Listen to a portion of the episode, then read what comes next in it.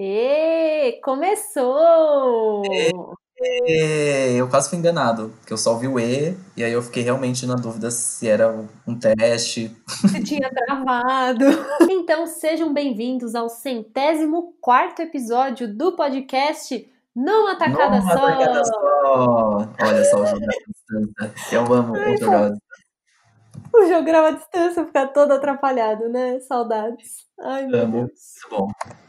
Esse é o podcast que você escuta a cada 15 dias no seu Spotify, Deezer, SoundCloud, no iTunes, Google Podcasts ou qualquer outro agregador de podcast que você usa. É só procurar numa tacada só que você tem uma lista de mais de 100 episódios para maratonar e ouvir a gente. Certo? Certo, arrasou. E para procurar a gente nas redes sociais, é só também buscar por Numa Tacada Só. Estamos no Instagram, no Facebook.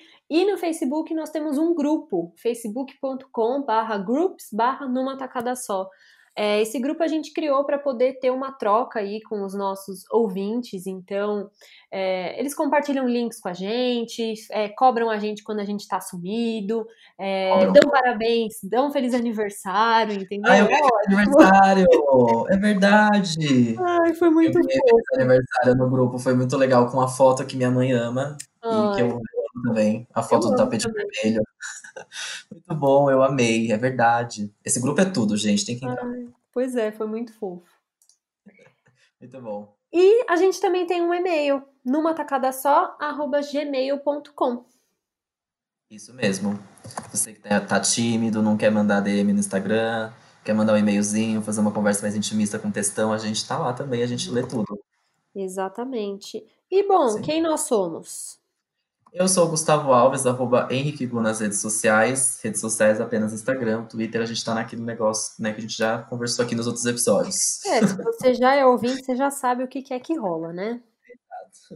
E eu sou a Beatriz Você? Viaboni, arroba bviaboni nas redes sociais. Em todas mesmo. É isso, em todas, meninas. E vamos de beijos? Ai, vamos, beijos de hoje estão muito especiais. São muito especiais. Eu começo a distribuir beijos para minha amiga Júlia Freitas, minha grande amiga, minha irmã, que também divide aí essa semana de aniversário comigo, e eu amo, que a gente faz aniversário muito próximo, e aí ela tem um, uma vibe, uma vibe, uma coisa mais de querer comemorar, e eu não sou de comemorar aniversários, e aí eu sempre pego carona nas comemorações que ela faz. É Acho tipo, que sempre, sempre rola um momentinho pra mim, porque sim, mas eu não quero comemorar. E como a gente tem amigos em comum, às vezes dá certo. Mas fica aqui o beijo pra essa aniversariante maravilhosa, Taurina, que divide esse momento comigo. Ai, um beijo pra Ju. Inclusive, eu nunca estive em uma festa de aniversário do Gustavo, porque ele não dá festa de aniversário, mas eu já fui numa festa de aniversário da Ju. Foi mesmo, e que eu peguei rabeira. Pois é, bem esperto o senhor. Sim, foi ótimo. até a casa nem era minha, era dela também. Eu pego a casa dos outros, É entendeu? isso. Eu, eu tive um aniversário, isso não foi com a Ju, mas eu tive um aniversário em 2014, 2015, alguma coisa assim. Acho que foi 2015. Isso, 2015. Que É. uma- um amigo nosso, meu e da B, é, casou, que é o Vitor. Aliás, um beijo também. Que atualmente está constituindo uma família. Fica esse beijo maravilhoso aqui pra ele. E aí, o casamento dele, ah, eu amei, porque foi um dia antes do meu aniversário, né? No dia 22, que inclusive é o aniversário do noivo é, dele. Aham. E a festa, tipo, depois da meia-noite, virou pra mim uma grande festa pra mim também, porque estavam ali todos os nossos amigos, né? Tipo, meus amigos estavam viajando comigo, ainda o casamento foi em Miami, então, tipo assim, aniversário em Miami, Nossa, num buffet tudo. maravilhoso. Foi tudo, foi muito engraçado. Fiquei zoando que foi, tipo, uma comemoração pra mim também. Ai, Além de celebrar os dois, né? Adorei. O meu Foi tudo. aniversário de 2018 também foi comemorado num, num casamento da Stay daqui. Ah, é verdade, sim. É verdade. Não é muito maravilhoso? Ai, foi muito gostoso. O casamento foi no sábado e aí quando virou a meia-noite era meu aniversário. Foi super gostoso. É muito bom, muito gostoso. Bom mesmo. Bom, e o outro beijo é para uma outra aniversariante dessa semana, que é a Carol Cotes, nossa amiga também, minha e do, do Gu. Então aqui também um beijinho para ela e que ela fique bem logo. Sim, um beijinho cheio de amor e muita saúde pra ela se recuperar. E um beijo cheio de saudade também. Muito querida. E que, enfim, Logo ela vai poder comemorar esse aniversário, comer bastante coisa gostosa. Vai ser tudo. Vai ser tudo. Ai, saudade de ir numa festinha de aniversário. Olha, eu te confesso que, como você disse, não gosto muito de fazer festa de aniversário, mas parece que quando a gente não pode, a gente quer fazer. Ah, agora a senhora quer. Bateu à vontade? Bateu à vontade. Logo desapareceu, logo desapareceu. Então a gente segue alinhados ainda para o próximo ano, que talvez não tenha festinha. Não sei, sabe? Agora meus, minhas percepções estão mudando um pouco. Amigo, agora eu, eu tava pensando nisso esses dias, cara. Depois disso tudo que a gente tá passando, eu nunca deixei de comemorar aniversário, mas agora eu nunca mais vou deixar de comemorar. Você é louco, a gente não pode perder é uma chance de juntar todo mundo agora. Nossa, sim. Eu não, assim, recusar o rolê vai ter que ser muito, assim, recusável mesmo, porque é. eu vou lutar até o fim para estar nos lugares. Eu lembro que esse ano eu comecei, se você voltar, eu acho que tem um episódio desse podcast que eu disse que esse ano eu queria ser mais visto. É verdade. Veja o que rolou, mas assim, Nossa. a gente fica acumulado com, a gente fica com esse débito aí para 2021, esse crédito, né? Olha, segura então, né? Se não for 2020, 2021, que tenha três anos em 2021, porque eu vou chegar com tudo. Nossa, vai precisar, espero que tenha mesmo. Ai, que triste a gente já falando de 2021, né? Tudo bem, ainda tem uns meses aqui. Ai, força, vai dar tudo certo. Vai dar tudo certo. E aprendizados? Como estamos? E aprendizados? Você quer começar com aprendizados? Eu quero, porque eu preparei um, um aprendizado para hoje. Ai, arrasou. Porque no último episódio eu tava meio perdida, entendeu? Fazia tempo que não gravava, que não anotava nada no meu bloco de notas, que eu tenho uma listinha de aprendizados. Mas hoje eu tava conversando com a Má, demos uma voltinha de carro. Tive que ir na. voltinhas de é. carro são sempre bem-vindas. Pois é. Na verdade, eu fui na farmácia de manipulação buscar um remédio de homeopatia. E aí a Má falou: Ah, eu vou com você, eu não vou nem sair do carro, vou só olhar pela janela. E aí, pô, o passeio durou cinco minutos, porque a farmácia é do lado de casa, mas enfim.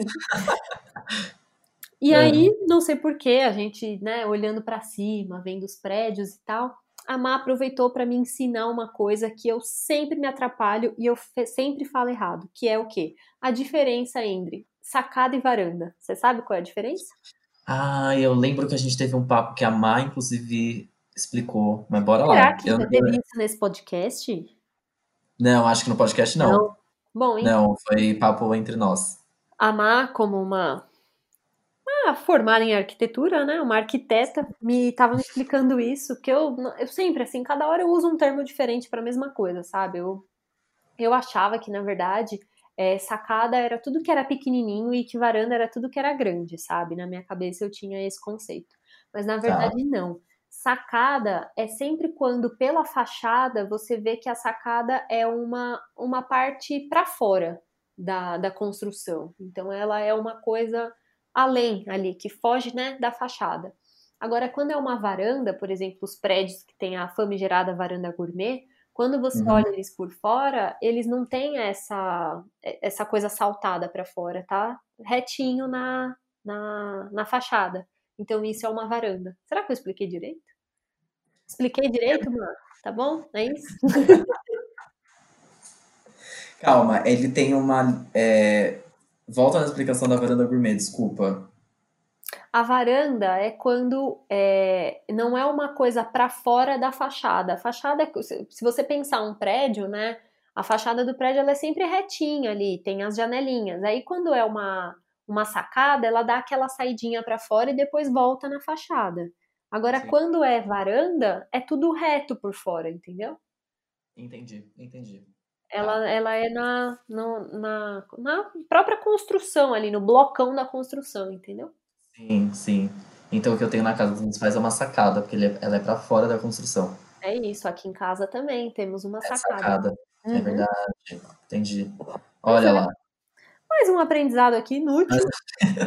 Muito bom, eu amei. Eu amei. Mas é isso, a gente. Ah, eu lembrei por que, que a gente estava falando disso, que a gente estava dizendo o quanto é, nesses tempos é valioso morar numa casa, né? Que tem um quintal, que tem um jardinzinho, que a gente Sim. pode sair, ver o sol, tomar sol, que a gente tem tomado às vezes depois do almoço, porque quem mora em prédio que não tem nem sacada e nem varanda, você tem menos uhum. contato com o sol, né? Sim, posso provar. Pois é. Sim, mas é, é para equilibrar também, porque eu tô sem aprendizado essa semana e eu que tô perdido nesse episódio, porque é muito bom a gente se equilibrar, né, amiga? Tá Gosto vendo? A gente, vai, a gente vai revezando. Isso.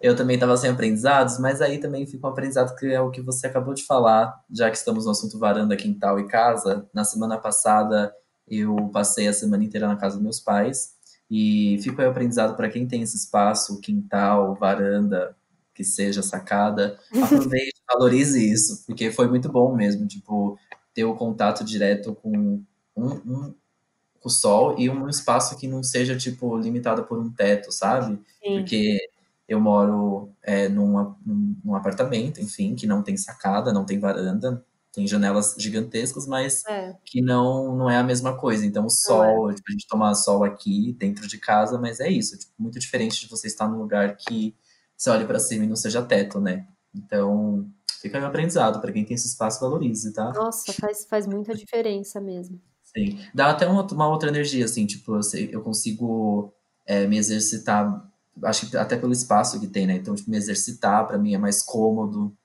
Eu não tô dentro da sala, não tô dentro do meu é. quarto, né? Eu tô, tipo, num lugar aberto. Até, sei lá, tipo, vou respirar o ar, não sei o ar puro, não, não é isso, mas é, é diferente o ar, né? Que você. É uma tá outra ali. sensação que dá na cabeça, né? Não sei, muda sim. muito mesmo. Sim, sim, sim. É muito então, fica aprendizado. Valorize sua sacada, sua varanda e o seu quintal.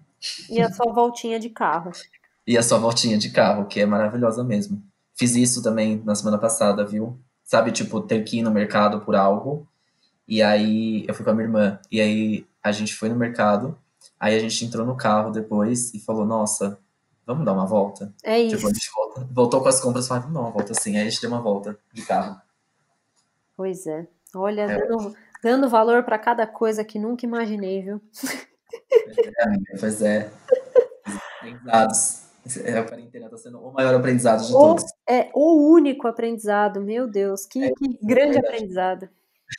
Sim. Então, aprendidos? Aprendidíssimos. Então vamos para o próximo bloco. Bora.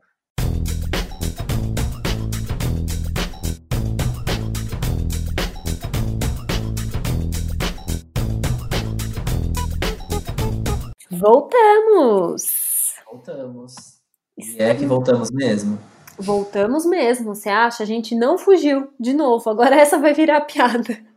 A gente nunca vai voltar normal, né? Tipo, é isso. Ai, todo ai. bloco a gente vai fazer. É, tá bom, entendi. Tá bom. É isso. E bom, no bloco Rapidinhas é quando a gente fala sobre as coisas que a gente assistiu recentemente, sobre algum assunto que a gente quer comentar, enfim, é a hora que a gente pega aí as coisas que a gente tá afim de falar mesmo, alguns acontecimentos do mundo e fala deles de um jeito que rapidinho, pelo menos a gente tenta. Tenta. A gente, é um nome não condiz muito com o que a gente faz, mas a gente tenta ser rapidinho. Acho que a gente tá melhorando, mas a gente já teve um histórico aí de rapidinhas de mais de uma hora. Sim, Total. Você quer Bom, começar? Eu posso começar, né? Tem, tem uma coisa que, assim, eu assisti muito, mas isso aqui você já percebeu pelo título, que é o bloco principal, né? Então vou deixar mais pra lá. Porém, tá nesse meio tempo, é, enquanto eu assistia muito esse tema aí que eu acabei de comentar, eu assisti uma série nova, que eu nem digo que eu assisti, eu devorei essa série nova, que eu descobri do nada, não sabia de nada, fui assistir, de repente terminei, e agora eu tô um grande... É, Estou aí espalhando a palavra dessa série maravilhosa chamada Little Fires Everywhere. É, já ouviu falar, amiga? Não, não ouvi. Me conta sobre o que, que é. Pois é, nem eu. o que rolou? Little Fires Everywhere, acho que não é muito conhecida também porque ela é uma série da Hulu, né? Que é um serviço de streaming que não temos aqui no, no país Brasil. Então você já imaginou como eu posso ter assistido essa série, então é esse jeito que você tem que assistir. Hum, tá Mas é certo. é uma série, exato, é uma série baseada num livro chamado Little Fires Everywhere, e, e é isso, obrigada, pessoal. e é isso, e tá no bolo. Beijo, obrigada. Cheio de informação. Basicamente isso. E você, daqui, né? Enfim, é, é, baseado nesse livro e tem a Reese Witherspoon e a Kerry Washington de personagens principais.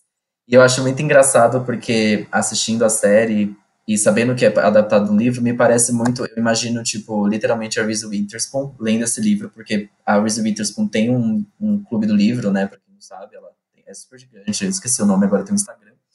Eu acho que esse livro, certeza que já foi parte do clube dela. E aí ela pensou e falou assim: ai, vamos fazer uma série? Ai, que tudo! É, bem isso, tipo, vai fazer uma série disso sim. Aí ela ligou pra amiga Carrie e falou: amiga, vamos fazer essa série? Ela falou: ah, vamos, pode ser, gostei. Duas personagens femininas incríveis tem uma questão ali maravilhosa. Ah, vamos sim. Aí elas foram ligadas pra Hulu e falaram, acho que quer fazer. Aí a Hulu tá bom. E assim foi feita essa série maravilhosa que conta a história dessas duas mulheres que têm passados e segredos, é, digamos assim, não sei se obscuros, mas que carregam ela, que carregam, que assim, dão esse peso para a história atual, de onde ela começa, né? Uma série que ela fica indo e vindo em alguns momentos para explicar o momento atual. Mas não, não tem tantas idas e vindas assim, mas você percebe que, tipo, mais pro final da. Dar spoiler, tô patinando muito aqui. Mas pro final da série é muito do passado das duas. Enfim, é uma série de muitos segredos, é uma trama familiar, é, você, tem, é, você tem duas mães, duas mães de cores diferentes, classes sociais diferentes, que dividem o mesmo bairro, a mesma, é, o mesmo espaço, e um, uhum. uma, uma trama em, tem uma ligação entre as duas. Eu tô apaixonando muito por não dar spoiler, gente, porque essa série é cheia de spoiler, que ela é um grande segredo.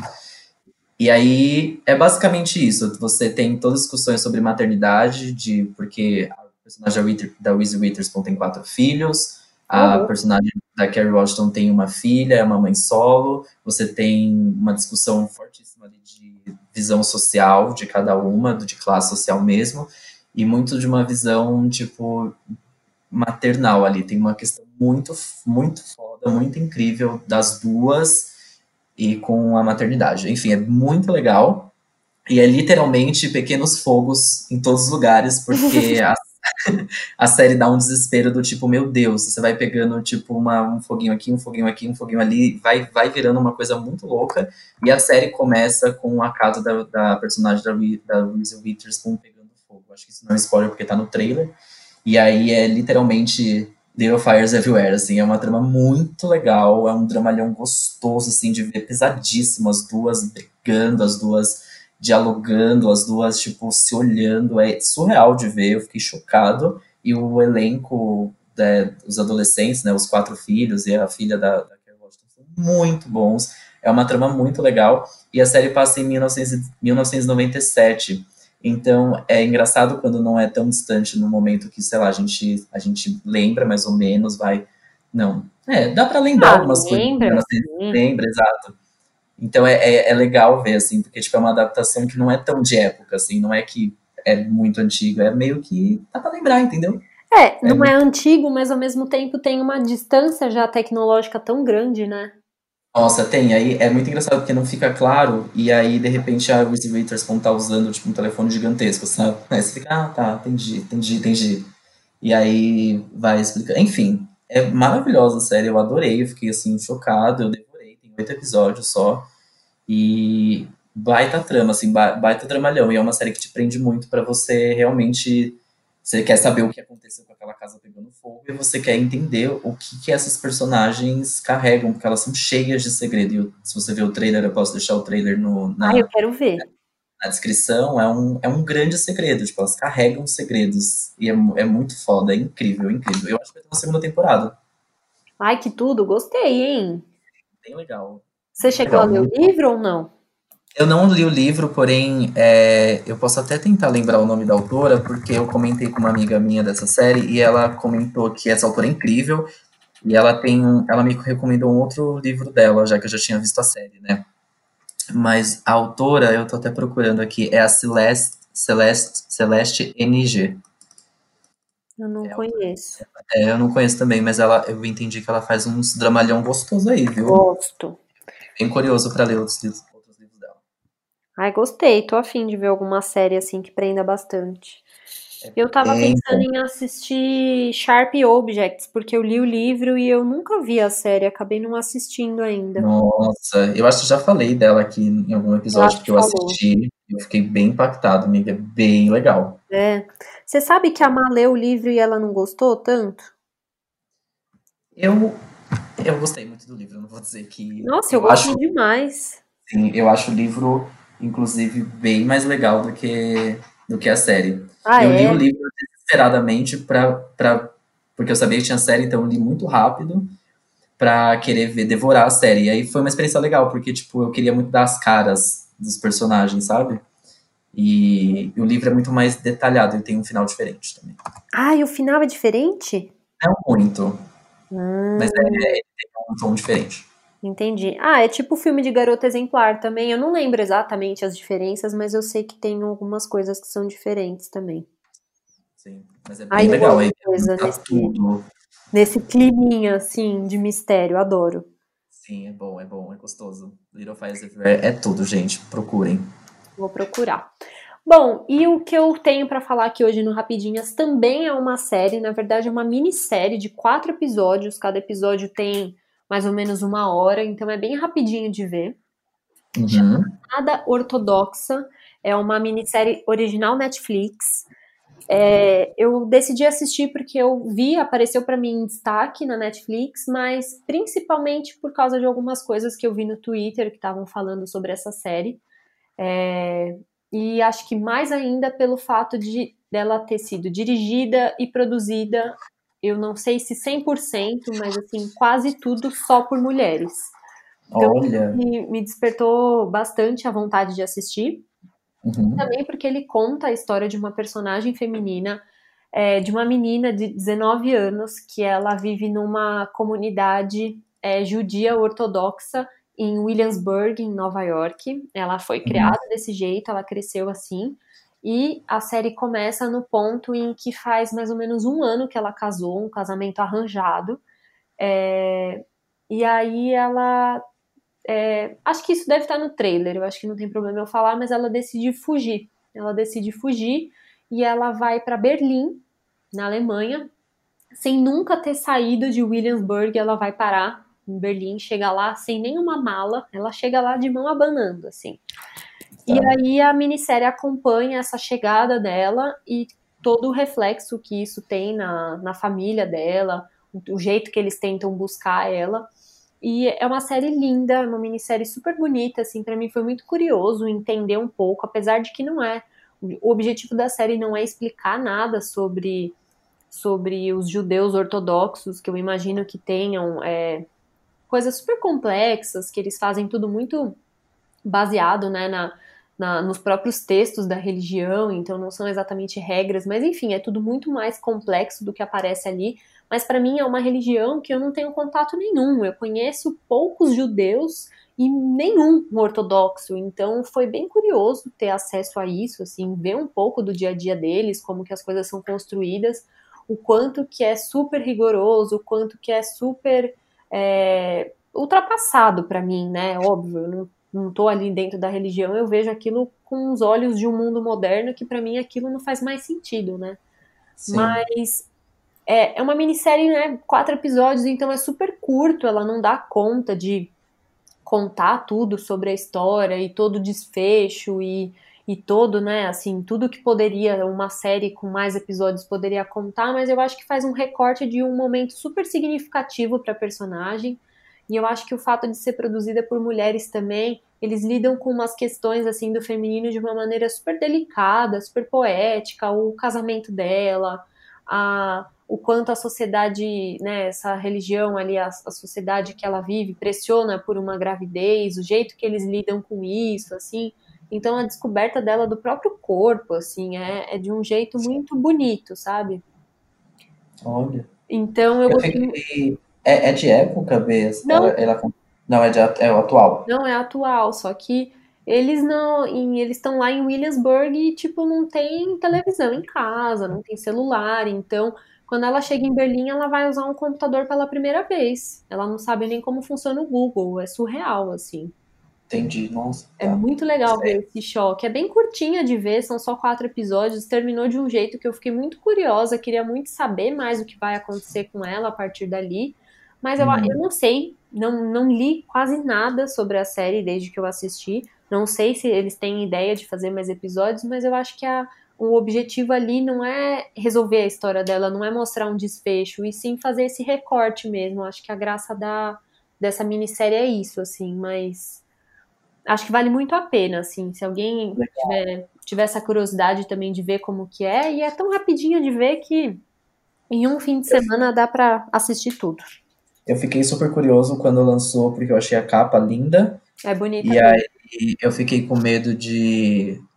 Não medo, eu só não quis dar o play por ter um receio, tipo, ah, de época, não sei se eu quero, não sei. Aí eu fiquei meio tipo, ai, não. Mas aí eu vi outras pessoas também falando super bem, eu fiquei, nossa, acho que vai ser a próxima. Curtinha, é. rápida. Ah, é bem legal. E também é baseado num livro. É baseado numa história real, na verdade. Essa, essa personagem é uma personagem real.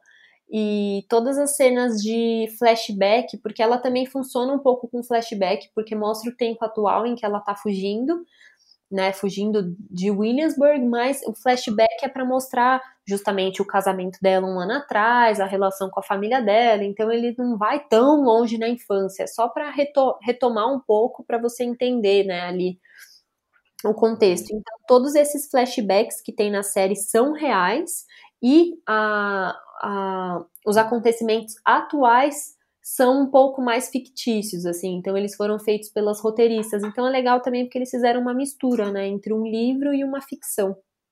Olha, gostei. Bem legal, né? Muito bom. Eu, tô, eu acho que eu tô na, tá na listinha, porque eu queria, já tava curioso para ver, e quando você falou que queria falar sobre essa série, eu falei, vai ser a, o empurrãozinho para ver. Ai, me conta eu... depois e aí a gente discute as teorias do que, que você acha que aconteceu depois que acabou o episódio. E aí eu, eu gostei, porque a gente deu essas duas dicas de também a, o Little Fires Everywhere, ele tem a própria Reese Witherspoon e a Kerry Washington são as produtoras executivas da série, e é muito do universo feminino de mãe, como eu disse, né, maternidade e tal, e a maioria dos episódios são dirigidos por mulheres também. Tem uma... a Reese Witherspoon, né, porque eu sei que ela faz esse tipo de coisa ela tem esse lado muito empoderado assim para produções e tudo mais. Então, obviamente, ela não ia deixar essa série ser diferente. Ai, adorei. Olha que indicações empoderadas, né? Amei, toda empoderada. Eu tenho a, a, a, figurinha da, da Mari, do BBB, do Para de Gritar, que é Para de Militar! Gente... Ai, me manda, eu quero. Vou te mandar, vou te mandar agora. então aproveita agora a pausa entre um bloco e outro para me mandar essa figurinha e a gente já volta. Já voltamos. Vou mandar agora.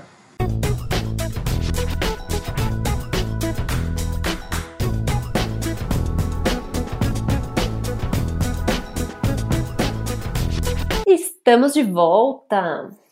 Voltamos, menina, voltamos. Já recebi a figurinha aqui no WhatsApp e esse é o bloco numa tacada só, que é quando a gente aprofunda no nosso tema principal.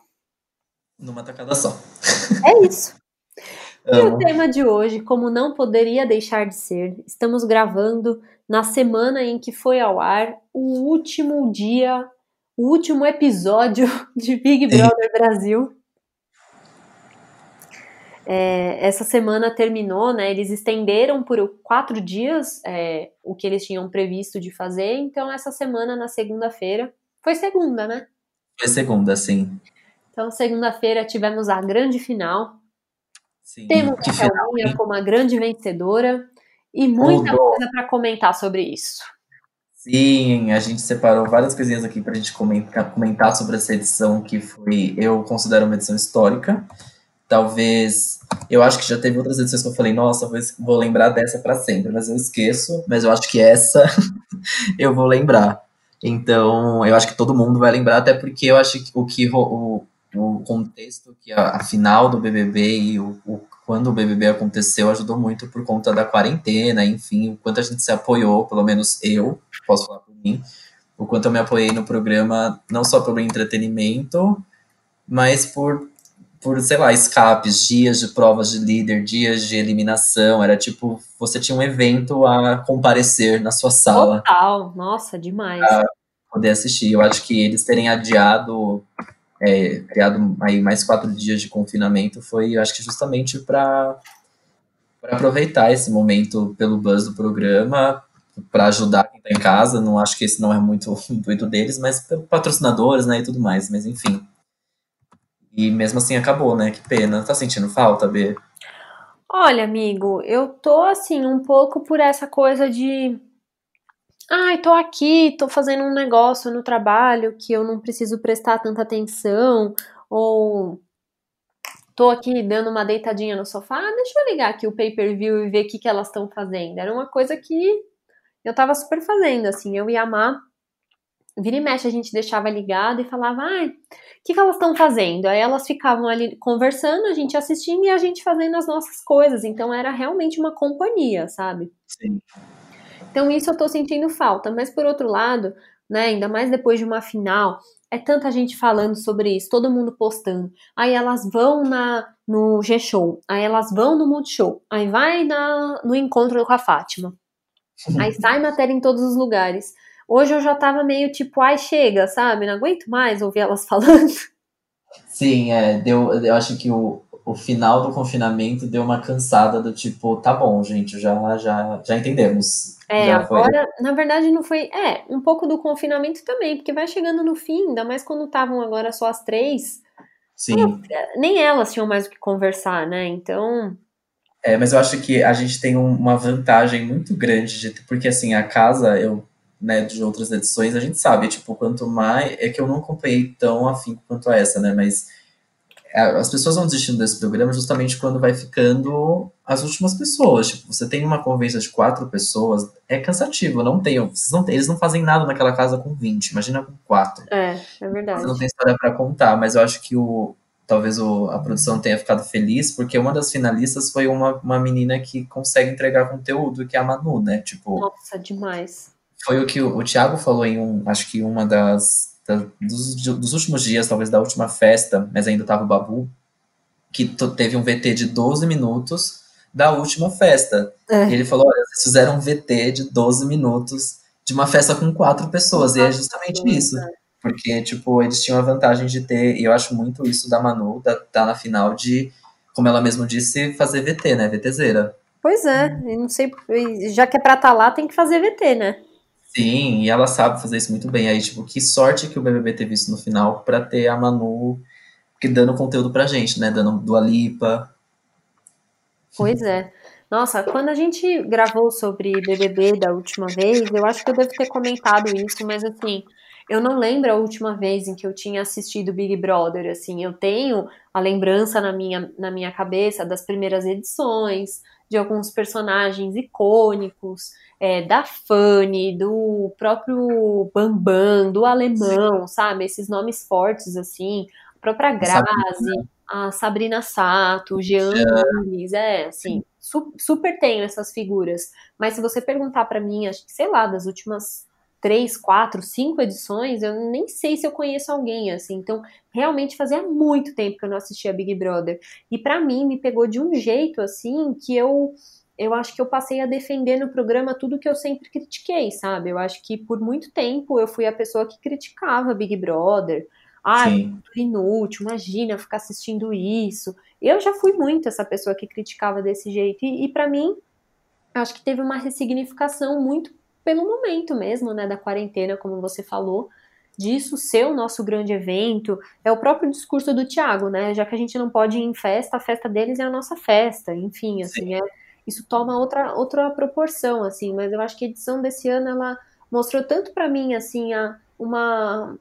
É, a famosa é, inteligência, inteligência emocional, assim, então eu acho que para mim eu, eu consegui enxergar muito ali essa, essa articulação e o quanto você tem que ter jogo de cintura e, e a final também, eu acho que ela foi muito assertiva porque ela confirmou isso pra gente, que quem sabe lidar melhor com as coisas, quem trata as coisas com respeito, quem também fala Sim. as coisas na hora certa, mas de um jeito mais assertivo, o quanto elas sobreviveram até o final, assim. Então, para mim foi foi se tornou outra coisa, assim. Eu não sei se na próxima edição eu vou assistir com, né, com tanta vontade, eu não sei né, que momento que a gente vai estar, tá, se isso ainda vai ser tão significativo, mas eu acho que para mim me ensinou muito isso, assim, essa edição. E afinal, para mim, é, eu estava super feliz de ver a Manu, a Rafa e a Thelma lá, mas nossa, como eu queria que a Thelma tivesse ganhado, assim. Eu fiquei nossa, muito, sim. Muito feliz, assim, eu chorei demais no discurso do Thiago, chorei muito de ver ela ganhando. Aí acabou Sim. o programa, eu abri o Globoplay, voltei, assisti o discurso de novo, chorei de novo. Emocionadíssima. Sim. Nossa, emocionada demais, mas assim, puta merda, sabe? Com tanta coisa política que a gente tá passando e, e com tanta coisa super intensa e triste, assim, ter uma figura representativa ali, uma mulher é, negra que conquistou tanta coisa e que foi tão ai, tão íntegra o programa inteiro, sabe? Ver ela ganhar é um carinho, assim, no, nossa, é, foi muito gostoso, assim, para mim foi muito legal mesmo um alívio, uma sensação do tipo, meu Deus, que bom que a gente tá certo, que bom que. É, foi o bem venceu. Basicamente isso, né? Foi tipo, uau, é. que. É se sentir justiçado. Exato, é muito de justiçado. E ainda mais vindo do, da edição anterior, que foi a, a Paula que ganhou, que era, né, tinha vários posicionamentos mega racistas e tudo mais. E por toda a trajetória da Thelma também, eu acho que foi lindíssima também. E foi linda. É uma edição realmente que eu acho que deu uma repaginada, deu uma, uma outra vida para o BBB, para os próximos. Uma edição que deixa um desafio muito grande para os próximos também. Eu acho que, tipo, fazer uma coisa, uma edição tão histórica quanto essa, com personagens tão, tipo, incríveis e complexos, vai ser, tipo, um baita desafio. Mas é, fica essa, essa sensação do tipo, poxa, sei lá, se tivesse o BBB 21 daqui dois meses, um mês, eu acho que a gente continuaria assistindo porque ficou isso, né? Tipo, ficou parte do, da nossa rotina. Eu achei muito. Né? Sim. Você acha que o Boninho vai fazer em setembro? Porque tem esses boatos, né? Você viu? E aí eu achei engraçado porque eu acho que as duas primeiras edições, a gente tava num papo assim, foi no mesmo ano. Eu não sabia disso. Tipo, a edição 1 ah, é? 2 foi. É, não é a primeira vez que isso vai acontecer, pelo que eu entendi. Tô aqui falando de papo que eu tive com amigos, então não cheguei. Hum mas não seria a primeira vez que isso aconteceria. Eu acho. É, eu não sei, não, não, não acho não. Ai, deixa eu procurar aqui, fiquei curiosa agora. É, eu acho que as duas primeiras edições foram no mesmo ano, inclusive a primeira edição era apresentada pela Marisa Hort. Chocada. Gente, muito tempo, que horror. Muito tempo, isso sim. Deixa eu ver aqui. Eu prefiro que eles voltem com No Limite do que com uma nova edição do BBB esse ano pois eu amava No Limite, tem esse boato também, né? Então, assim... é, de, é, eu vi que o Boninho confirmou que eles vão voltar, mas se eles não gravaram ainda, fudeu, né? Não sei se pra setembro, mas sei lá, talvez novembro dê tempo. Ai, eu amo No Limite, gente, meu sonho. É, meu sonho. Fiquem em casa pra assistir No Limite, gente. Eu tô vendo aqui, ó, que a primeira temporada do BBB, ela estreou dia 29 de janeiro de 2002 e terminou dia 2 de abril. E aí a segunda temporada começou em 14 de maio de 2002. Nossa! Foram, nossa, e muito perto. Um mês de... Meu Deus, o BBB 21 vai ser em... no final de maio. Que surreal, não lembrava disso. É. Depois... Eu não lembrava também. Ai, Foi no papo. Foi uma por ano mesmo. E bem, eu acho que a gente está falando muito dos momentos, né, que foi uma edição histórica e com personagens muito legais e tudo mais. Qual que. Vamos falar dos os momentos icônicos, personagens muito icônicos? Ai, vamos. Qual você considera, tipo, a briga mais icônica dessa edição? Putz. Ah, eu acho que o grande discurso da Rafa é muito icônico.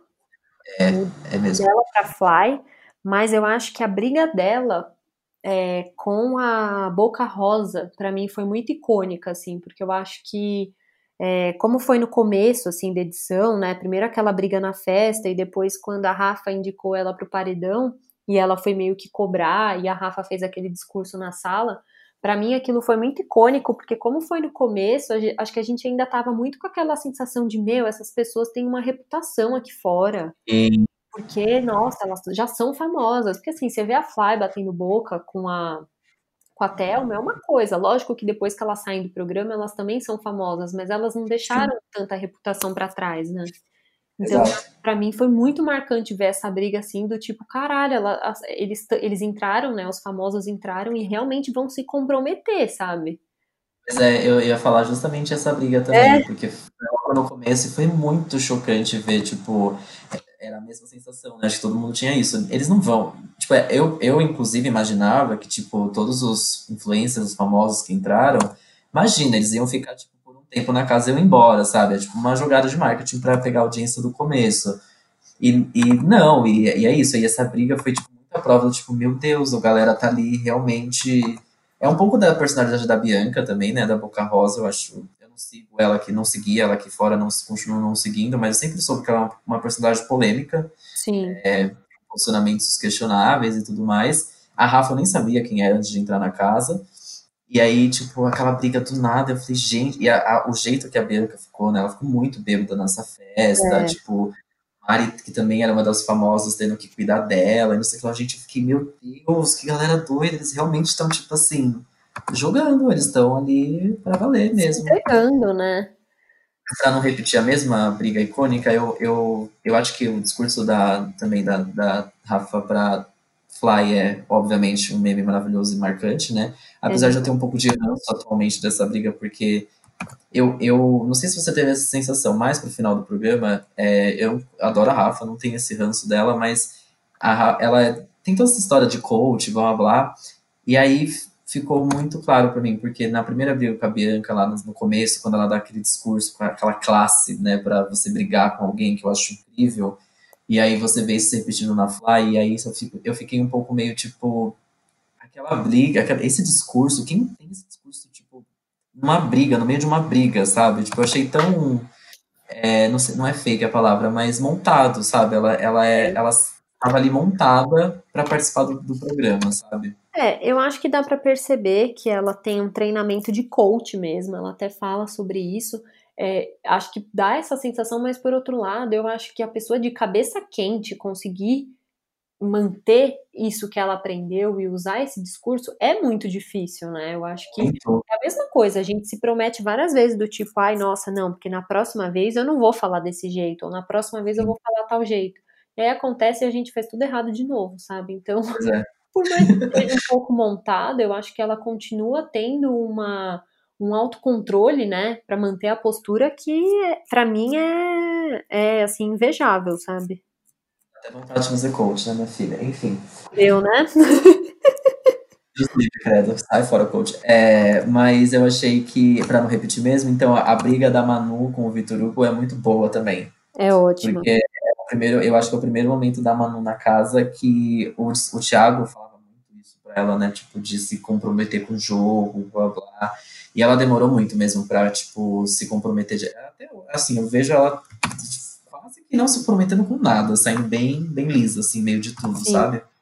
Então, eu, esse momento é um momento que eu acho que ela realmente perdeu a linha no nível que ela não conseguiu se conter. E ela deu aquele discurso maravilhoso, né? Que são falsos do caralho. E eu amo essa briga. Eu fico falando, meu Deus, ela se descontrolou real, porque para quem não queria se prometer e tava, tipo, se segurando ali, foi o momento que explodiu tudo, né? É, foi quando ela realmente perdeu o controle do jeito que ela achou que ela ia reagir lá dentro, né? Sim, eu achei muito boa, eu amo essa briga. é boa mesmo. Né? Que personagem bizarro, rebatendo essa briga, essa discussão de outra forma mais bizarra ainda, enfim. Eu amo essa briga, é bem legal. E ele queria muito que ela tivesse batido nele, né? Muito bom. a briga do Prior também com o Daniel, quando ele se joga na piscina, é a única, talvez o único momentinho. É, os que a gente tem razão. Exatamente, os poucos minutos da, da existência do Prior na minha televisão que eu falei, entendi, menino, você tá certo, só agora, tá? Só agora você tá certo. Porque é quando ele. Acho que faz todo sentido ele se revoltar contra a casa, né? Tipo, porque o Daniel fazia tudo errado, levava a casa, tipo, a ter é, punições e todo mundo passando a mão na cabeça. Ele foi lá e fez a mesma coisa que o Daniel fazia, levou uma punição pela casa inteira e, obviamente, todo mundo criticou ele por essa atitude. Eu falei, olha lá, tá, faz um pouco de sentido aí esse menino pior. Não, esse, esse, isso daí eu acho que ele acertou mesmo, viu?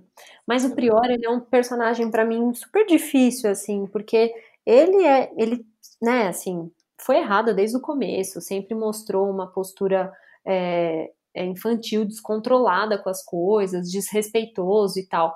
Mas nessa parte aí do programa, é, até muita gente, né, meio que passou a tipo, ai, acho que eu tô gostando dele, né? Tipo, ele, ele mostrou um, um lado diferente dele, assim. Sim. E aí, no momento em que a gente achou que ele era o menos pior, quando ele saiu, a gente descobriu que ele era o pior de todos. Né? Exato. E é, é, é, ele quase conseguiu se redimir, né? Digamos assim, é. Forma, com a gente, tipo, com as atitudes que ele começou a tomar, com as pessoas, e aí, tipo, o Babu, na verdade, que ele começa a ter essa proximidade muito forte. Mas mesmo assim, esse menino não me descia, tipo, obviamente deixei de é, ter menos ranço dele, e acho que a maior redenção dele foi o quarto branco com a Manu e com a Gisele. Uhum. Ali, tipo, ele conseguiu já dar um, dar um up na, na, no carisma dele aqui fora.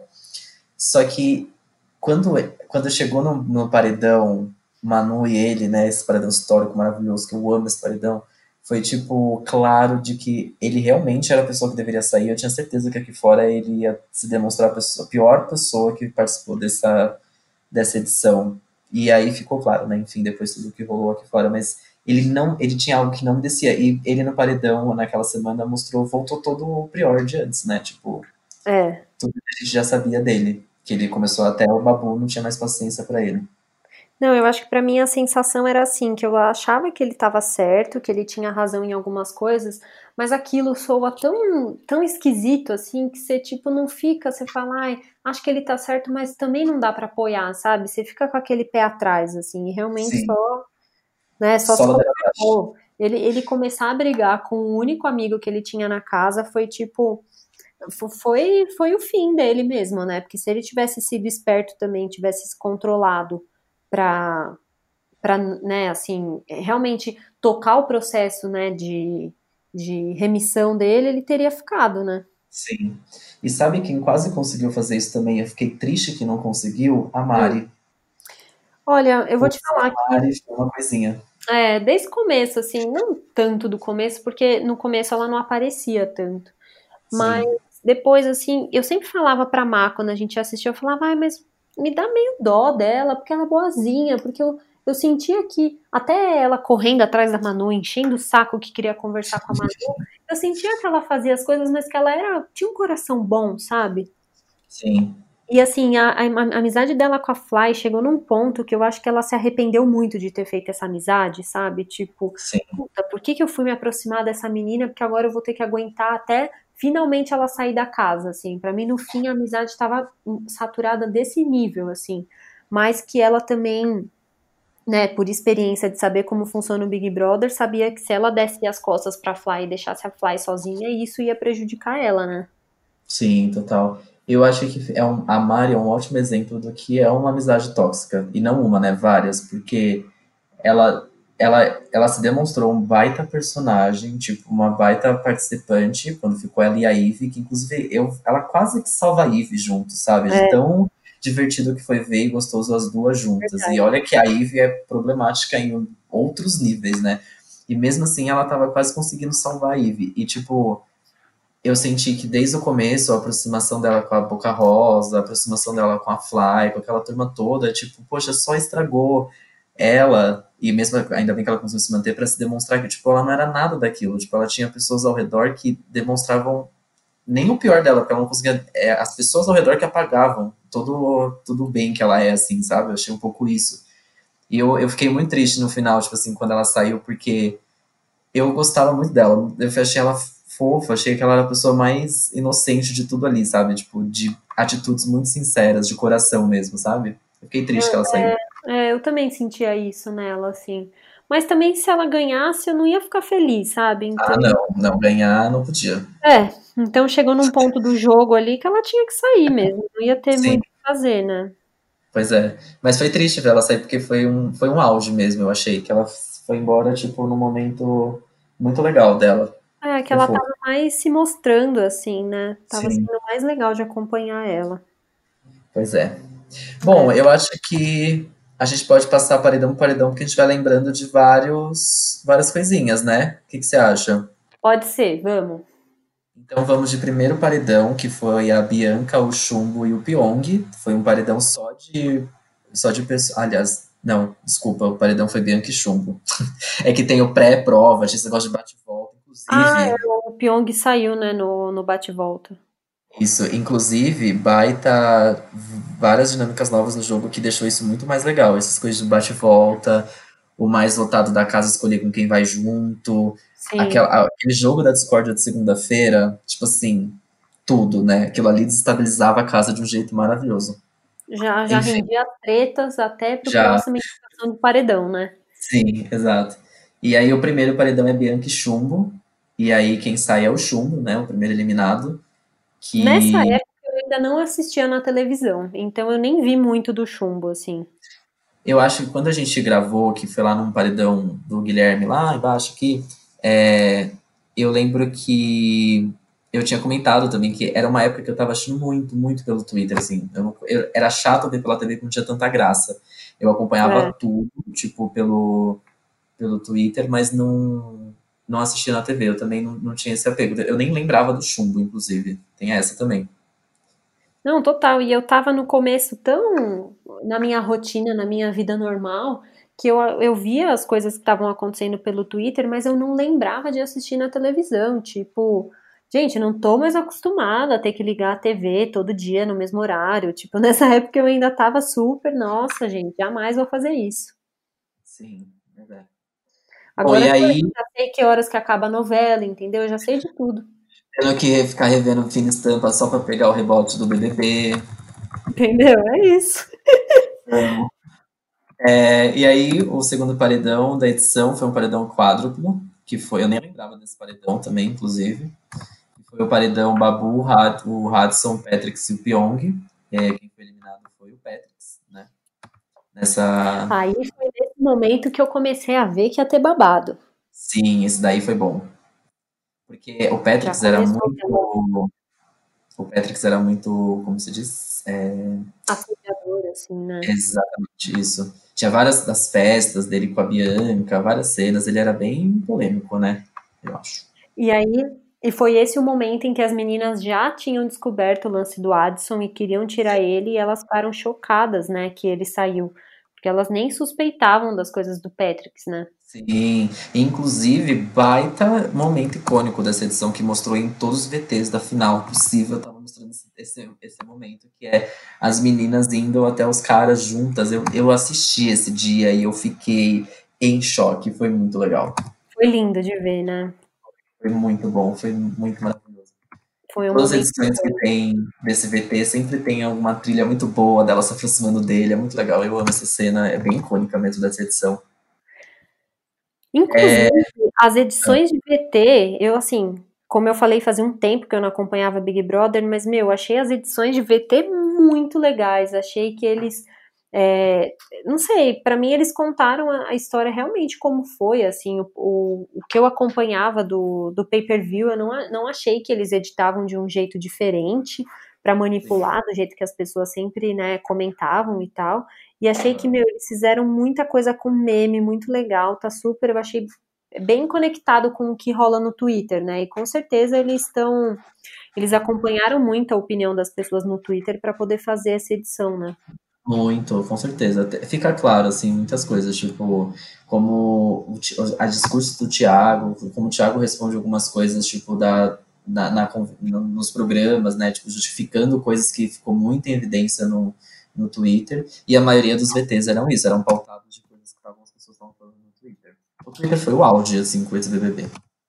Nossa, foi mesmo. Aí o terceiro paredão foi o Prior, o Hudson e o Vitor Hugo, e, aliás, desculpa, eu tô falando antes das provas, né? Do bate-volta. No paredão final, o terceiro foi o Priori e o Hudson. E quem saiu foi o. Esse desculpa, Hudson Dalva, sei lá como é esse cara, o negócio dele. Que foi eu já comecei. Aí foi vitória atrás de vitória, né? Basicamente. Aí foi.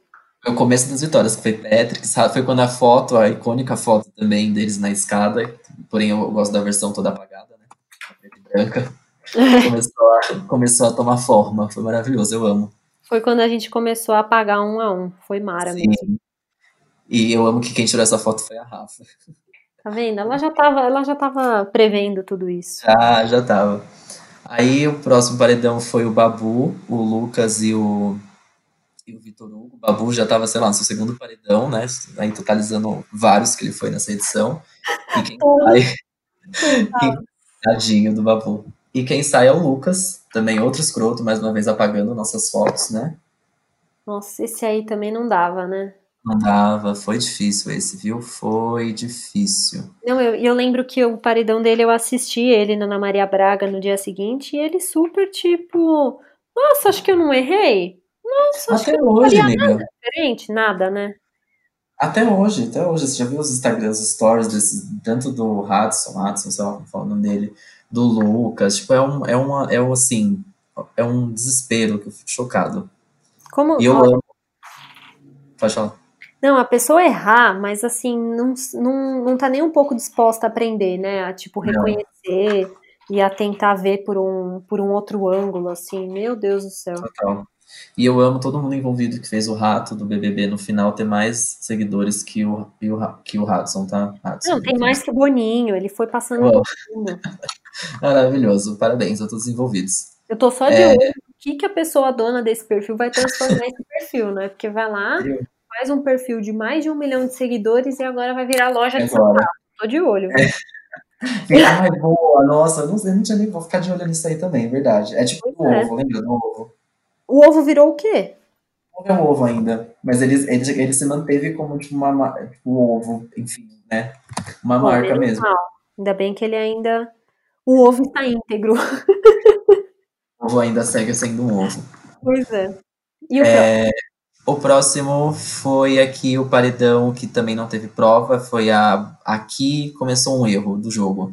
Foi a Boca Rosa, o Felipe, o Prior, né? Tá escrito Felipe aqui, e a Fly. E aí foi quando a Boca Rosa foi embora. E aí eu fiquei em choque. Esse, esse dia eu queria muito. Foi aqui que o Prior tinha, tinha que ter saído.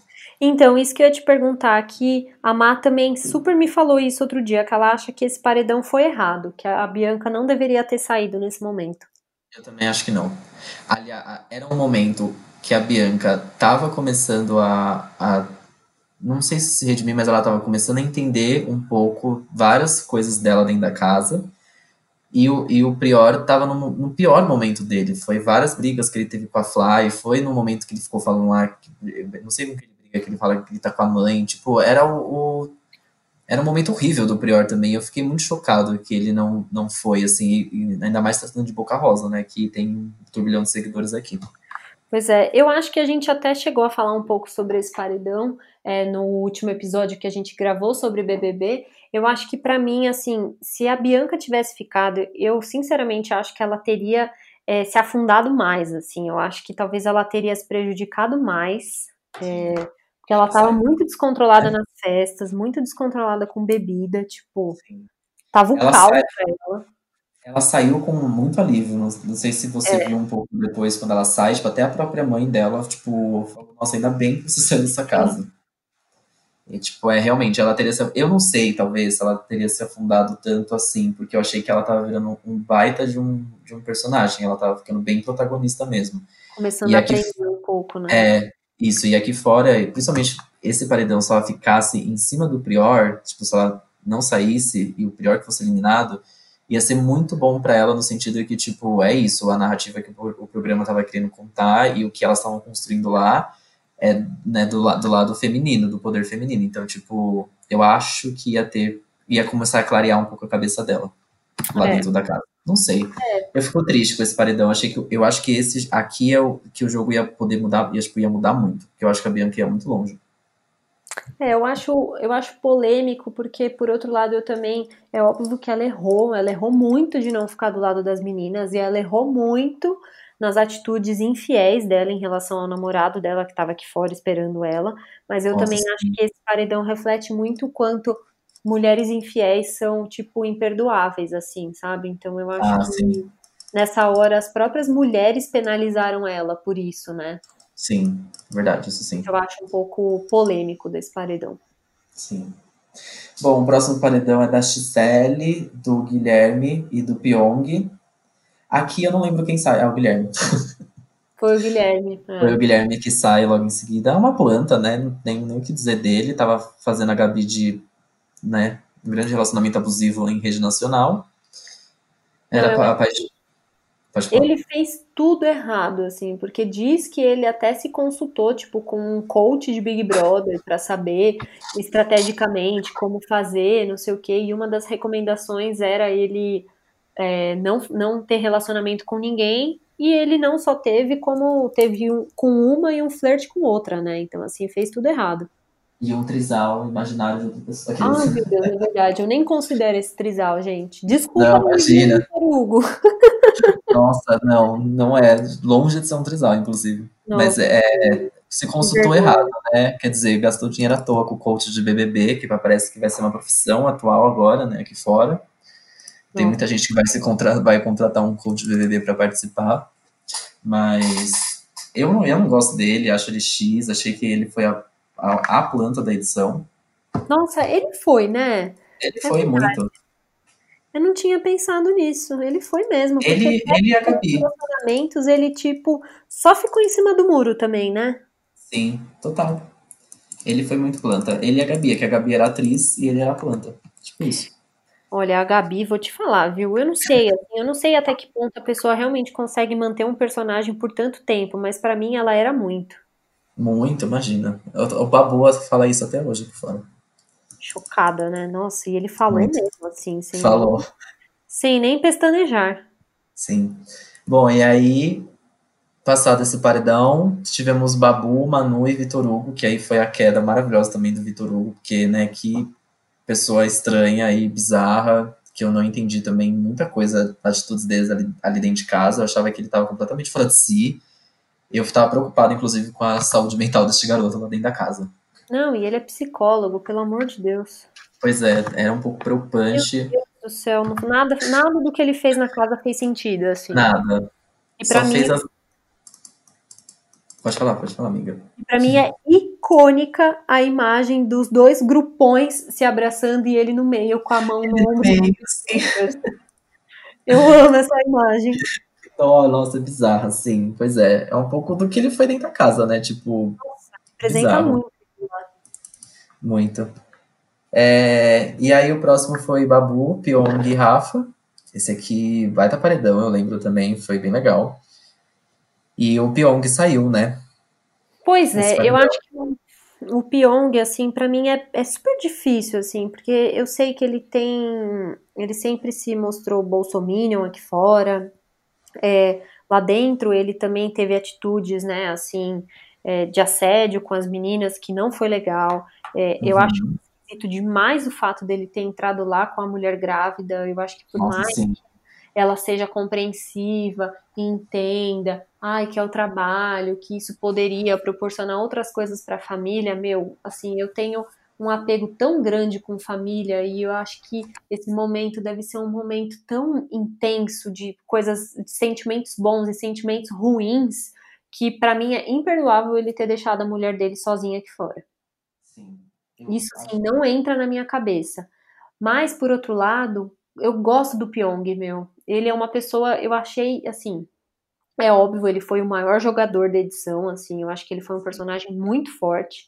É, e por outro lado, eu não acho que ele era manipulador, assim, o, o Prior tinha essa, essa fala de dizer que ele forçava as meninas a fazer o jogo dele, eu acho que ele fazia, ele era muito bom de conseguir fazer realmente as contas com os feijões e entender os cenários diferentes. Eu acho que ele tem uma mente muito estratégica mesmo, até talvez por conta né, do ilusionismo, do, da hipnose que ele faz e tal. Eu achei ele muito inteligente, mas eu, eu sentia que ele expunha o jogo dele ali para todo mundo e não ficava tentando ali no ouvido convencer cada um, sabe? Ele, ele contava o que, que ele achava, o que, que ele ia fazer e meio que deixava aberto para quem quisesse participar, assim. Então, ele é uma figura que eu queria que ele tivesse ficado mais.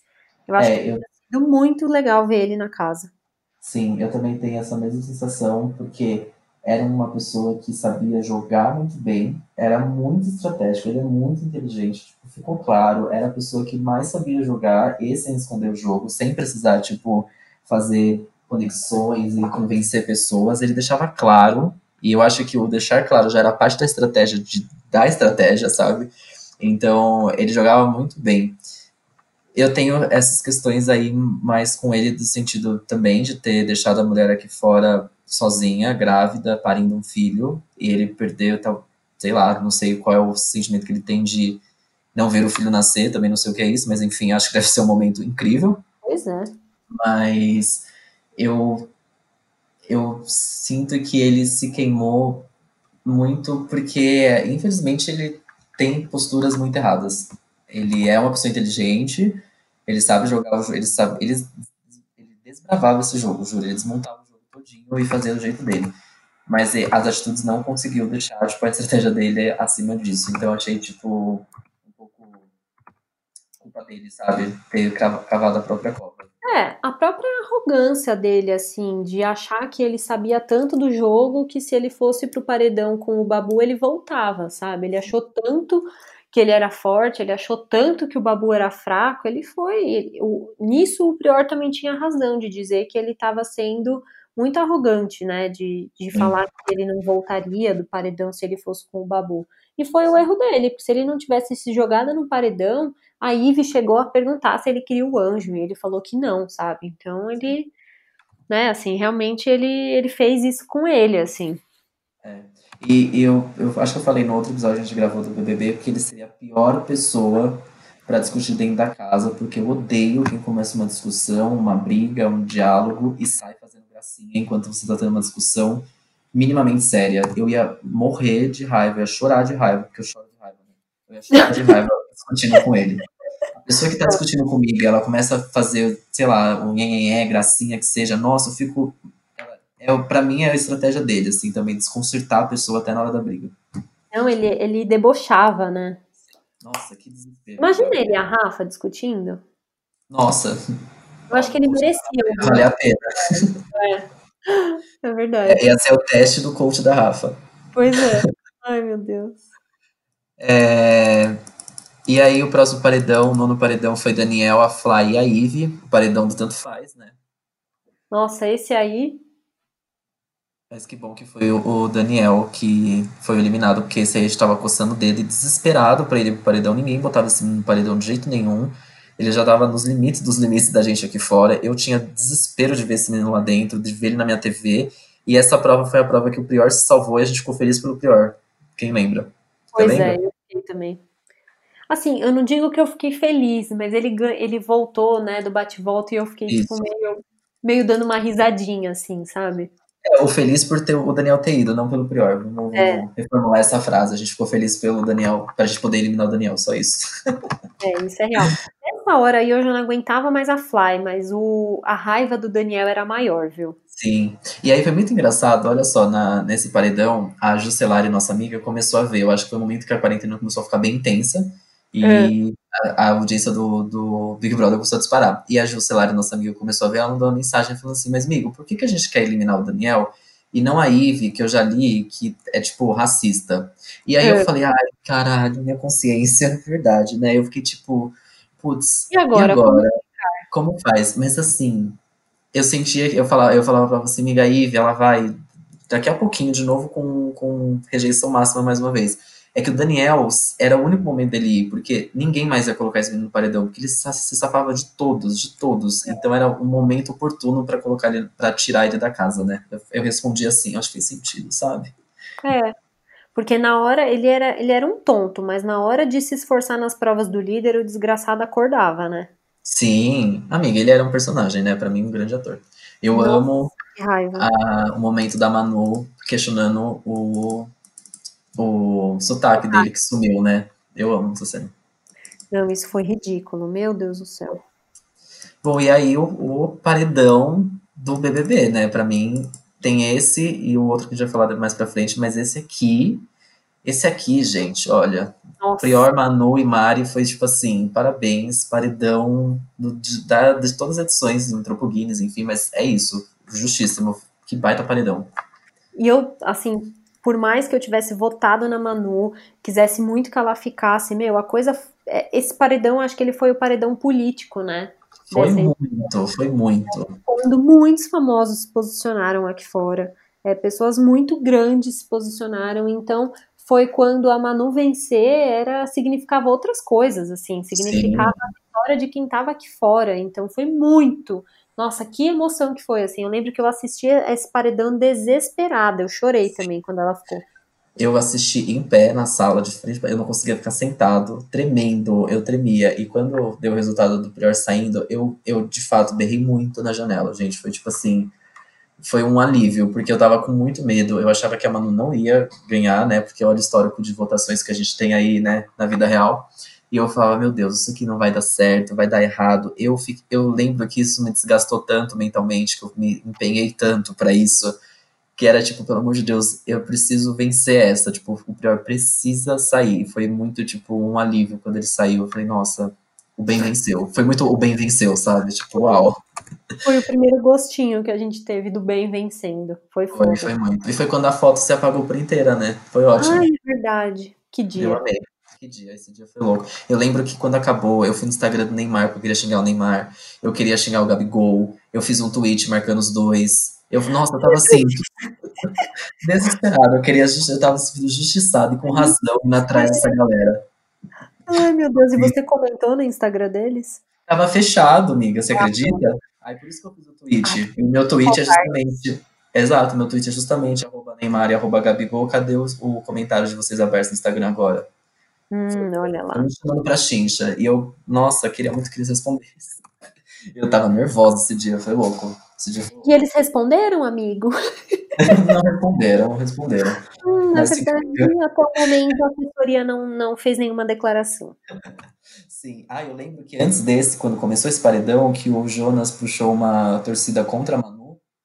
E eu fui lá comentar, fiz um textão no- na foto do Jonas, falando assim: amor, você tá assistindo o mesmo programa que eu? Você tá vendo que esses caras começaram com a sua namorada lá dentro, com o complô dos caras lá, com, usando a sua mulher lá dentro da casa, e você vai ficar contra, o- você vai ficar a favor do cara que fez. Nossa, juro, fiz um textão, amiga, no comentário do Jonas. Esse aí, eu vou dizer que ele, assim, mais um pouco, ele que afundava a Mari do programa, viu? Nossa, sim, ele aqui fora só cagou. Puta merda, meu. E ele tá, ele deve estar até agora falando mal da Rafa pra Mari. Nossa, sim, não tem dúvidas. Não parou até agora, insuportável. Insuportável. Pior, pior parte da Mari é o Jonas. É, E aí, bom, o décimo primeiro paredão foi Babu, Gabi e Thelma, que foi aquele paredão que falou, nossa, vamos eliminar a Gabi, né? Óbvio. É, era bem óbvio, né? Eu acho que a... ela não tinha mais muito mais como sobreviver no jogo, assim, porque ela também não, não acrescentava em muita coisa, né? Não, e, era- e eram dois personagens bem fortes, que é a Babu e a Thelma. Aí, Ela só adorou isso aí porque ela ganhou prova de líder também e porque a galera da casa não tinha nada contra ela, porque outro paredão que ela tivesse entrado, acho que ela teria saído. sim, também acho. Aí depois, Babu, mais uma vez, né? Aí é ladeira abaixo, Babu. É, Babu, Fly e Marcela. Aqui também fiquei muito dividido entre a Fly e a Marcela. Mas acho que foi o momento Marcela também a prova de como um homem consegue estragar uma mulher. Ai, esse paredão eu teria tirado a Fly, eu já não suportava mais ela. Eu também, eu também teria tirado a Fly. Nossa. Mas eu vi a mesma justificativa que era isso. Tipo, se a Marcela não sai agora, ninguém vai mais botar lá no paredão. É, Talvez fez, fez, fez sentido mesmo. Aí, Babu, Fly e Thelma, que esse aqui foi, nossa, um deleite, uma vitória Foi. maravilhosa. Maravilhoso Essa ver a Fly. a segunda, a segunda vitória do, do lado do bem, né? Foi. Porque ver a Fly saindo pela Thelma foi mais gostoso do que a Fly ter saído saindo pela Marcela, né? Então, que bom que a Marcela saiu naquele. É verdade. E ela tava achando, né, que ela tava forte no jogo. Nossa, ela tava toda prepotente, assim. Muito, muito. É foda, eu tô, eu juro que eu ainda tô no processo de, tipo, tentar, sei lá, assim, não gostar da Fly, porque eu acho que eu nunca vou gostar muito dela, mas de, de, ah, respeitar, assim, a história dela também, porque ela também era uma pessoa, né, é, vinda de um, um lugar pobre, com um sonho de ser famosa, e toda uma, né, história difícil, assim, mas, puta, ela era muito escrota, pra mim era muito difícil, mas eu acho que ela vai ter sucesso como cantora, porque ela canta muito bem. Canta, ela canta super bem. É que é muito difícil porque ela tem essa postura mal educada mesmo, sabe? Ela falta educação, falta. É, como posso dizer? Tipo, é difícil, é uma postura que me incomoda muito, desrespeitosa, exato. Tipo, é falta de respeito mesmo. Então, enfim. Mas torço pela Fly. Não sei se eu vou ouvir as músicas dela, mas torço. É, depois a gente teve a- o paredão Babu, Gisele e Mari. que aí foi a saída da, da Gisele, que, poxa, eu gostava tanto da Gisele no começo, eu lembro muito disso. Eu lembro e... que a gente comentava, a gente falava super bem dela. Sim, e aí foi a ladeira abaixo também, né? Muito doido como esse jogo mudou muito.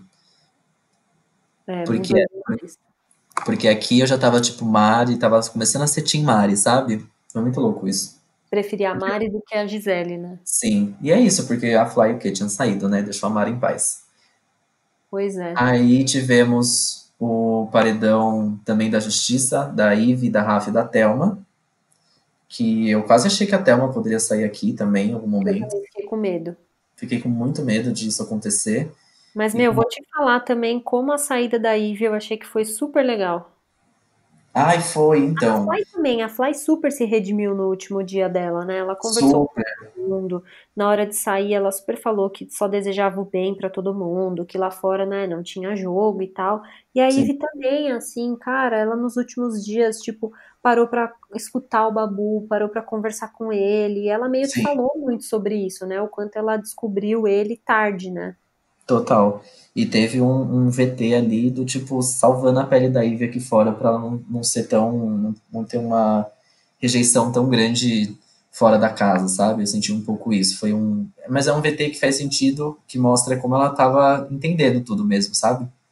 É, eu não sei, assim, se isso é muito passação de pano, assim, mas eu também.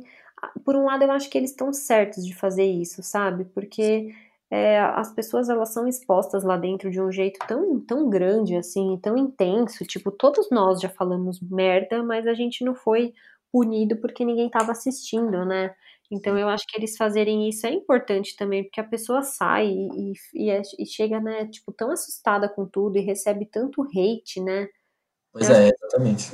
de fazer isso. Tanto que nas primeiras edições do, da conversa, né, que eles têm com o eliminado logo depois no, no G-Show, no próprio da Bianca, passaram um VT dela com o Guilherme, questionaram as coisas super na lata e depois eles foram dando uma amenizada. Sim.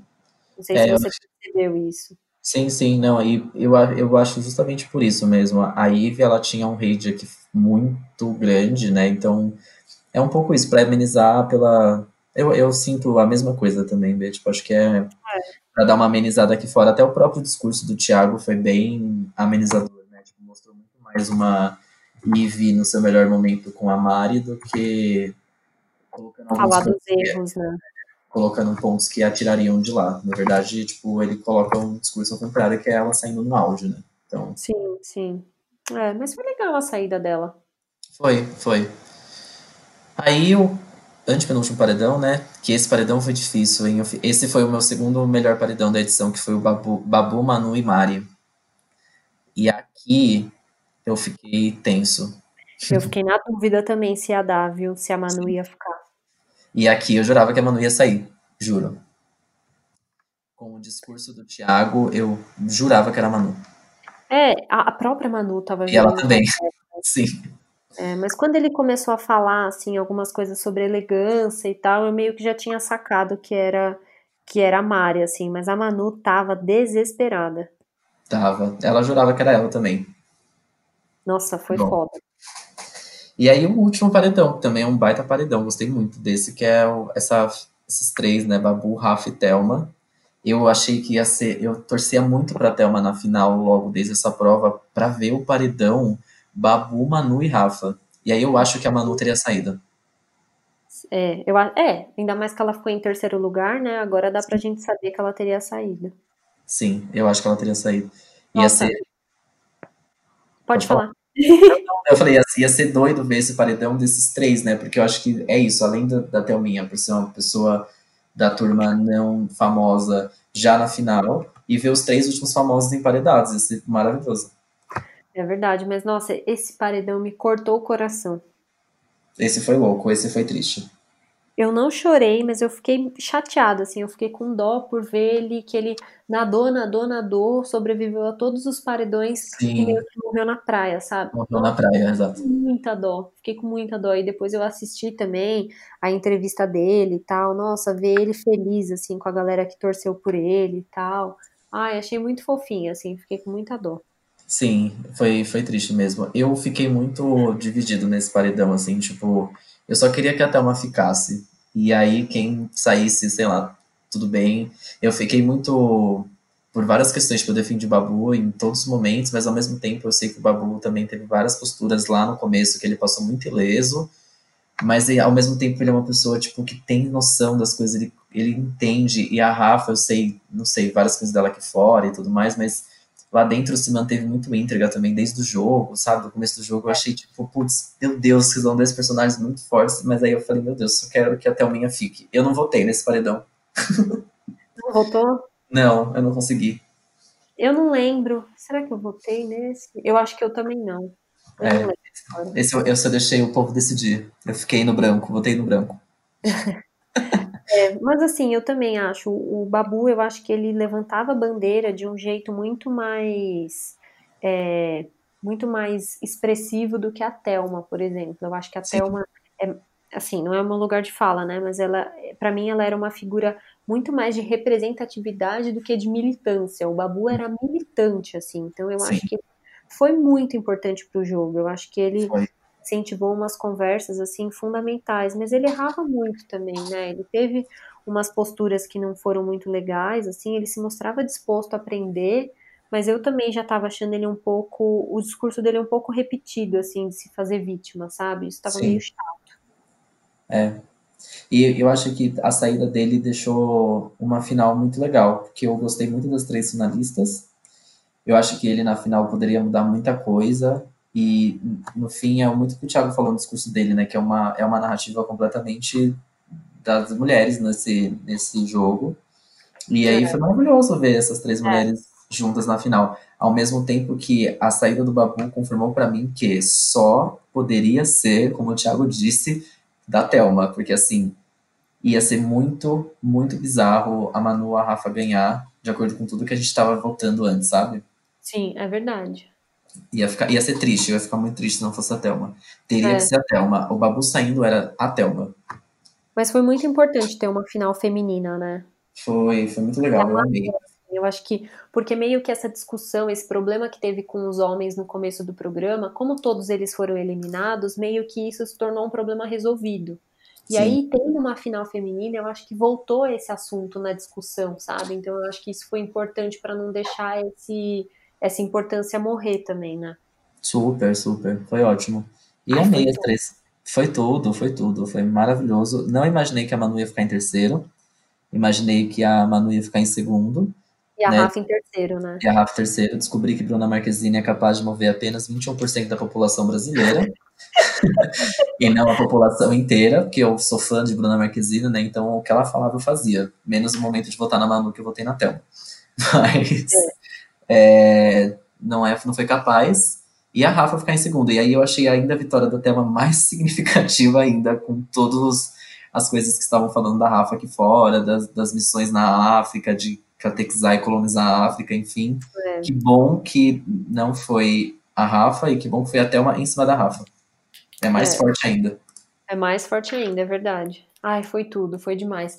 E outra coisa, só pra gente encerrar e pro próximo bloco, o que me marcou muito dessa final também, e não só da final, viu? Eu acho que a parte em que tava a Ive, a Mari, e que eles conseguiram sentar todos e conversar, a Ive com o Babu e tal, eu acho que foi muito importante de, de ver, assim, o quanto, apesar de todos os problemas, eles conseguiam sentar e conversar, enquanto tava a internet aqui fora, todo mundo brigando, se xingando, se cancelando, eles estavam lá dentro se entendendo. E eles conseguiram chegar numa final em que eram três amigas, sem rivalidade, e eu acho que isso também teve uma mensagem muito positiva, sabe? Sim, isso é verdade. Aqui fora, enquanto eles estavam nessa cultura maluca do cancelamento, que, né, tudo era cancelado, tudo, literalmente tudo.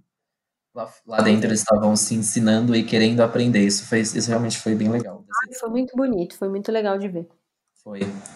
Bom, passamos por todos os paredões, né? Falamos de todo mundo, né? No final das contas. E quase todo mundo. Não falamos muito dos que saíram no começo, mas acho que. É, que é normal. Pois é. Então vamos para o último bloco? Vamos, amiga, bora. Partiu.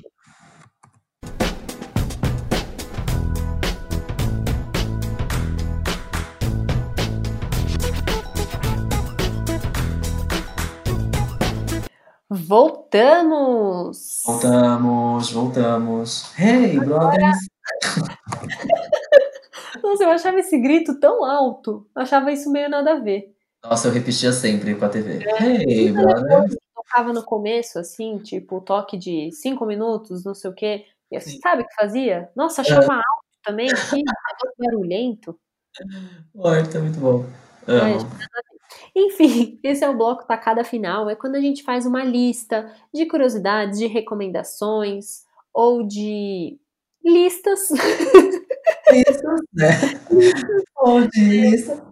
Uma lista mesmo, vocês vão entender por quê, de coisas que amarram com o nosso tema principal. Então, a nossa Exato. lista de hoje, a nossa tacada final, a gente tem aqui, o Gu preparou algumas categorias, algumas coisas relacionadas ao Big Brother, para a gente escolher três participantes para quem a gente colocaria nessa, nessa, nessa categoria. Categoria. Bom, então a gente pode começar com a gente escolhendo três participantes que a gente obrigaria a lavar o banheiro na convivência. Ai, é... Bom, Prior. Sim. Hum... Pode pôr todos os meninos? Com certeza, amor. Prior, Daniel e Lucas. Ai, boa. Eu colocaria o Watson? Daniel e. E o Lucas também. Esse- Ai, merece, né? Nossa, mimado. mas eu queria um banheiro bem sujo, assim, pra eles lavarem. Bem sujo. Nossa, mimado demais, merecia. Ia ser tudo. Bom, três participantes que a gente não dormiria no mesmo quarto. Hum, acho que Adson e Patricks. Tá. E talvez o Babu, porque ele ronca muito, tanto que no fim, quando ele foi pro quarto céu, deram até um negocinho pra ele colar no nariz. Ah, eu vi que ele acordou nas edições. É, eu não, não, não sabia disso, eu percebi no final mesmo com o negocinho, porque eu tinha escolhido que eu não dormiria no mesmo quarto que o Prior, Aham.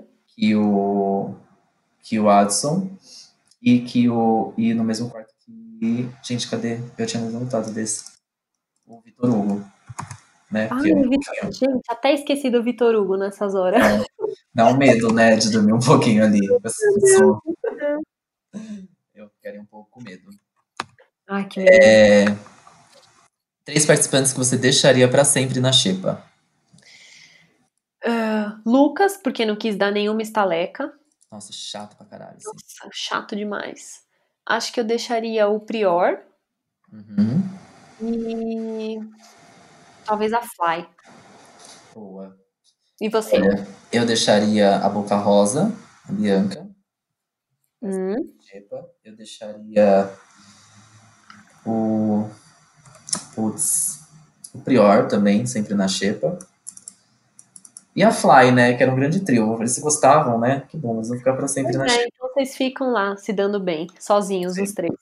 Não, não. Eu tiro a Fly. Eu não deixaria a Fly na xepa. Eu deixaria a. A Marcela na xepa, eu acho. Ela reclamava, né, às vezes. Deixaram esses três lá na xepa. e, pra terminar, três participantes que você cozinharia para. Ai, que difícil, porque eu não sou assim uma cozinheira, né? Ah, mas é, sabe agradar? O famoso agradar, né? Fazer um tostex, por exemplo. Ah, tipo, ah, vou fritar um ovo aqui pra mim, você Isso. quer? É, exato. Tipo isso. Olha, eu vou pensar no fato de que se eu tivesse na casa de quem eu seria amigo, porque eu com certeza ia querer oferecer para os meus amigos. Então eu espero que se eu tivesse lá eu fosse amiga da Manu. É, acho que eu ofereceria também pra Mari, porque ela é boazinha. Eu acho que ela deve meio que ser a pessoa que sempre tá solista pra oferecer pras pessoas. Sim. E pra Thelma. Boa. Tá. E? Eu acho que eu cozinharia também pra Mari, boazinha, né? Porque eu acho que ela cozinharia também pra mim.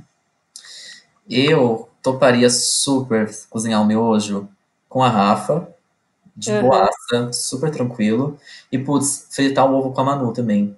Sabe por quê? Você já viu um, um VT da Manu que ela acorda cedo e aí ela tá sozinha na cozinha e ela quer fazer o entretenimento pra galera do, do pay-per-view.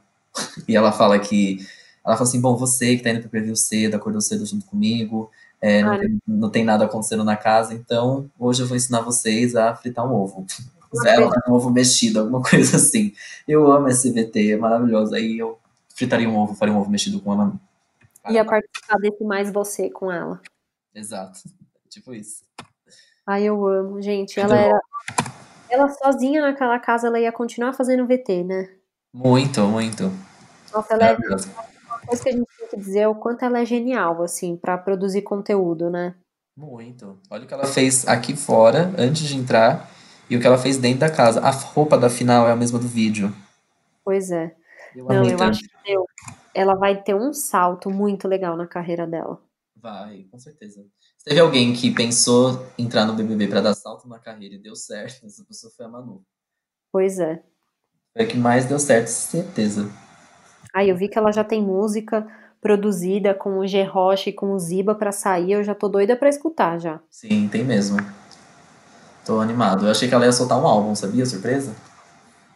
É, né? Verdade. É que na verdade a ideia era fazer a, a tour, né? Que não rolou. Ah, tinha isso? Ela até chegou a anunciar umas datas de show. Só que aí, por causa da quarentena, não rolou, né? Rolou, né? Entendi. É, deve ela acho que um pouco a estratégia. É.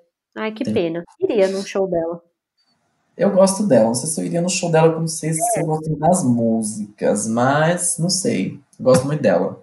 Mas dá para pensar, quem sabe? Dá pra pensar, dá pra pensar. Até porque, amigo, se a gente tiver podendo ir em show, você não vai recusar nenhum Qualquer um, amor. Pode ser falar então. show.